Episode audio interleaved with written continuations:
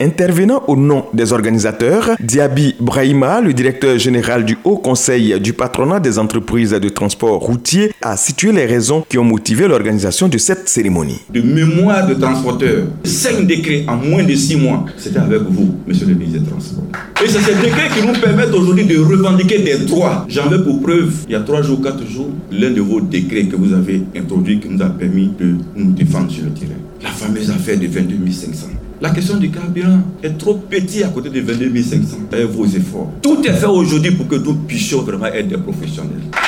Merci, monsieur le ministre. Dites merci au président de la République. Dites-lui que les transporteurs lui sont reconnaissants. Les transporteurs ici demandent de tout faire pour que la question des 33 points de contrôle soit véritablement respectée en Côte d'Ivoire. Les transporteurs et chauffeurs de Côte d'Ivoire ont donc souhaité rencontrer le président de la République pour lui rendre à nouveau un vibrant hommage. Et Amadou Kone, le ministre des Transports, qui a salué cette initiative des transporteurs et chauffeurs, leur a fait la promesse suivante. Entre vous et le gouvernement, il faut faire confiance. Donc il est important qu'on règle les problèmes. Faisons avancer le secteur comme on est en train de le faire progressivement. Ce n'est pas facile. Venez quand il y a des problèmes, on en discute. Donc je transmettrai à son Excellence le Président de la République la demande qui a été faite de faire une journée d'hommage des transporteurs. Le ministre des Transports a souhaité qu'il ait désormais un cadre permanent de concertation inclusif entre les acteurs du secteur des transports et le gouvernement pour régler les problèmes les concernant.